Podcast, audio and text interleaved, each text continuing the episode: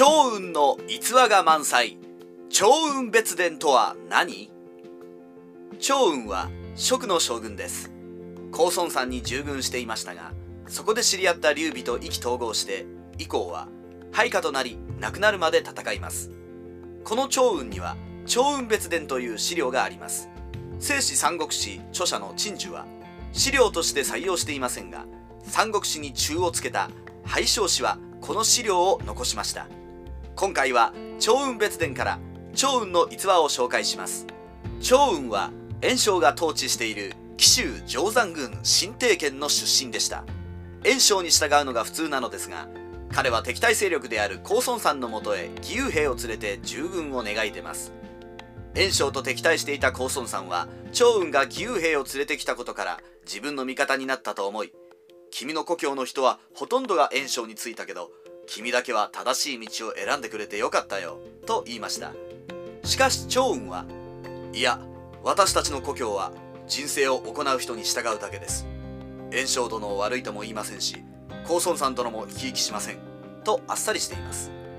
袁紹は多くの知識人を登用していることから統治能力に関しては優れていたと分かります。趙雲の故郷の人のほとんどが袁紹についた理由はそれでしょう。ただし世は乱世なので袁紹の手法では乗り切れないと思った趙雲は対抗勢力である高孫さんのもとに行ったのだと思われます。だが高孫さんの実力でも乱世を乗り切れないと悟った趙雲は当時彼の客商である劉備に従うことにします。結果としてこれが趙雲にとってプラスになったのです。建安14年に劉備は慶州の慶陽を攻撃します。慶陽大使の長藩はすぐに降伏しました。長藩は野心家で長雲と名字が同じという理由だけで縁続きになろうと画策します。長藩は亡くなった兄に藩士という美人の妻がいたので結婚を進めます。だが長雲は丁重にお断りを入れました。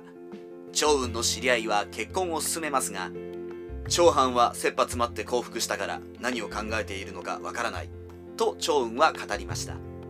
しばらくすると長藩は逃亡したと聞きますが長雲は特に未練はありません。建安19年に劉備は益州の劉将を降伏させて職を奪います。この時に劉備は部下に土地を恩賞として与えようとしますが長雲は断りを入れました。各挙兵は郷土が滅亡していないことから屋敷や土地の恩賞を断りました。天下はまだ定まっていません。益州の民衆は今回の戦で被害に遭いました。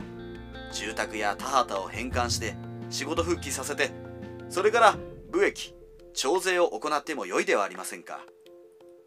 各挙兵は前漢の郷土討伐の名称ですが若くして世を去りました。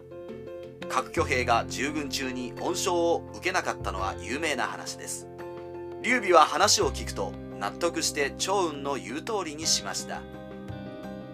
三国志ライター明の独り言。趙雲別伝とは以上が趙雲別伝の有名な逸話でした。趙雲は聖史三国志で随一の火の打ちどころがないキャラクターです。筆者が知っている限り中国史でここまでクリーンな人物はいませんので筆者も大好きであります。ただそのためなのか今回紹介した趙雲別伝に別の見方があるようです。真の学者の呵責李光地は聖史三国志では功績が少なく描かれている趙雲がなぜ趙雲別伝では多く描かれているのだろうかと疑問を抱きます。分析の結果ある仮説が出されていました。趙雲別伝というのは趙雲の親族が作った家電をもとに改変したもの。親族が作成したものだといいことしか書かれていないからです。そういう仮説ならば筆者も少しだけ納得しました。